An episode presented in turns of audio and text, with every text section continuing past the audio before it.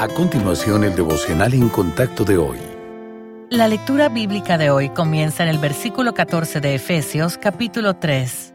Por esta causa doblo mis rodillas ante el Padre de nuestro Señor Jesucristo, de quien toma nombre toda familia en los cielos y en la tierra, para que os dé, conforme a las riquezas de su gloria, el ser fortalecidos con poder en el hombre interior por su espíritu. Pablo escribió su carta a los Efesios mientras estaba encarcelado en Roma.